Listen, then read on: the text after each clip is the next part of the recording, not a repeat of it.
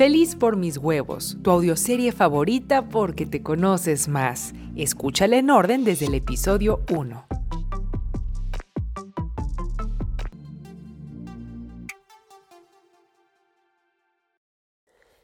Quizá te presioné mucho el otro día, diciéndote que hagas a un lado tus problemas para dedicarte este tiempo a ti. He decidido llevármela con calma y asegurarte que solo puedes escuchar. De todas formas, todo está relacionado con la vida, hijos, pendientes, pareja, trabajo. Todo es un mismo cuento.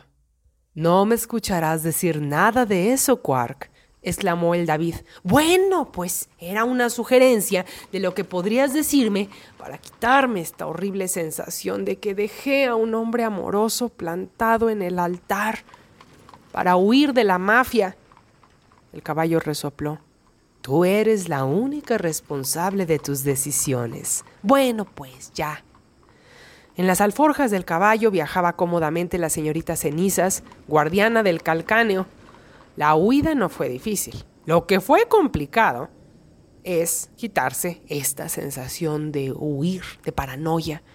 Quisiera relatarte algo más épico, como que el David tomando mi mano a la mitad de la boda, montándome en el caballo a galope, y su caftán arábigo y mi velo ondeando al viento de la campiña rusticana mientras nos persigue un ejército comandado por la guardia romana. Pero no. Había tantos borrachos en la fiesta de boda que ni notaron que me fui. Me dio tiempo de saquear mi habitación, donde no tomé ni joyas ni dinero, sino mi camisa, mi gabardina, mi sombrero. Les boté el ajuar de novia. Nadie chistó. Como dije, lo trabajoso es quitarse la inquietud y zozobra de la mente. El cuerpo estaba a salvo. Viajábamos compartiendo el caballo de El David. Si te cansas me toca ir al frente, ¿eh? le dije cuando ya me sudaban los brazos al rodearlo por la cintura. Esta ocasión no sentí ningún remordimiento de largarme con el enamorado de Elena. No ahora que le había dejado el don de la ilustración naturalista. ¿Quién quiere un hombre cuando tiene una pasión personal? Sí que hacemos un par singular. No sé quién es el Quijote y quién Sancho Panza. Más tarde yo ya iba al frente, dirigiendo al caballo. El David montado, a espaldas mía, sin saber dónde colocar las manos, para no rodearme la cintura, como yo hice. La ratoncita estaba sobre la cabeza del caballo y miraba al horizonte con una gallardía que parecía que ella portaba el anillo para gobernarlos a todos. Viajamos por horas y horas y aún así no me parecía suficiente para que no nos diera alcance el brazo de la ley Lombardi. Quise asegurarme, además, de que el David entendiera que nuestra cualidad de fugitivos no era una aventura, sino un auténtico riesgo.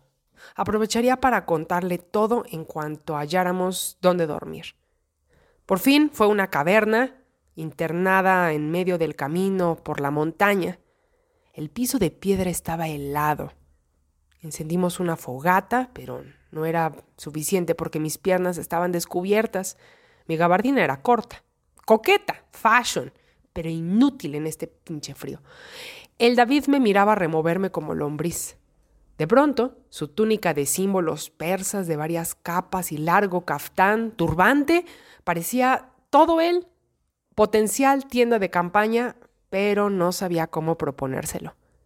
Pareció leer mi intención porque con ambas manos tomó los extremos de su prenda en un gesto que malinterprete. Me puse de pie y dije, gracias, mientras me sentaba junto a él, ubicándome dentro de su capa, hombro con hombro.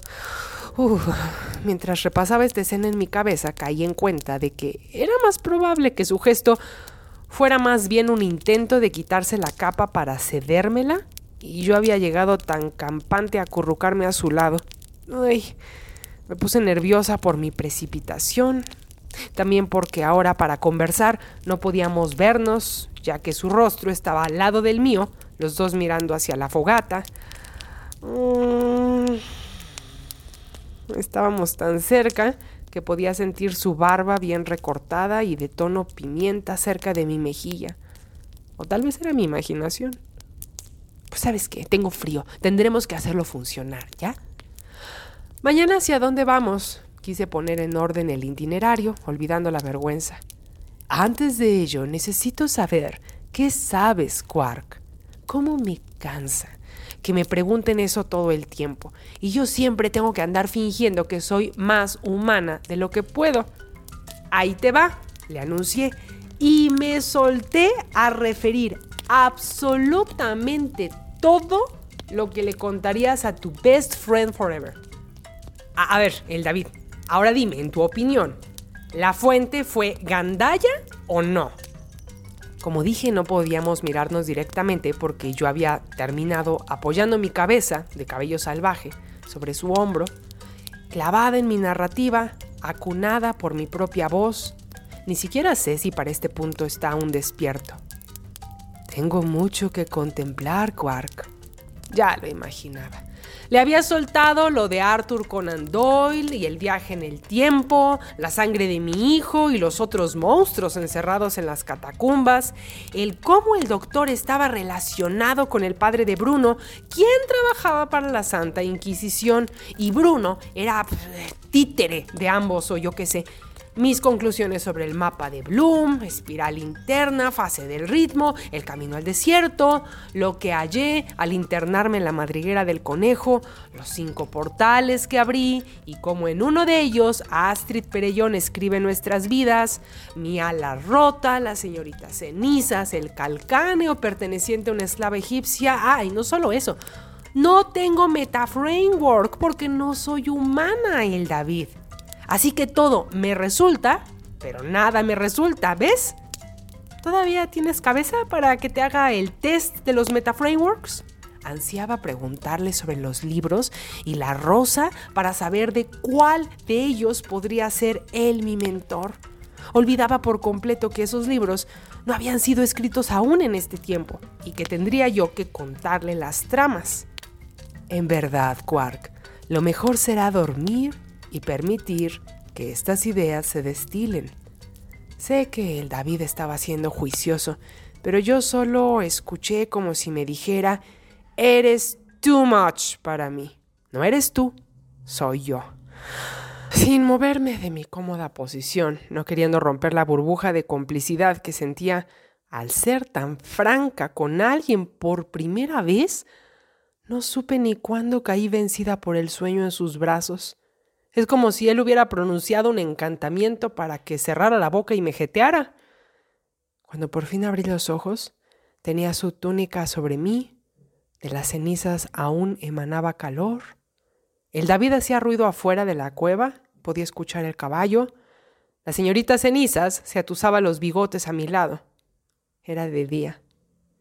En mi interior ocurría un desdoblamiento desagradable. Por un lado, me invadía una euforia, una sed de caminar al lado de el David que me conocía y me comprendía y sabía todo de mí. Sabía en teoría cómo se llamaba esto que estoy sintiendo, pero nunca lo había experimentado. Es la oleada de oxitocina que te hace sentir un vínculo con otro y junto con el cóctel de otros químicos produce excitación. Por otro lado, estaba la vulnerabilidad le había revelado todo. ¿Y si él pertenecía a una de las escuelas? ¿Y si era una de las muchas caras del metaframework del mago? ¿Qué hará con esta información mía?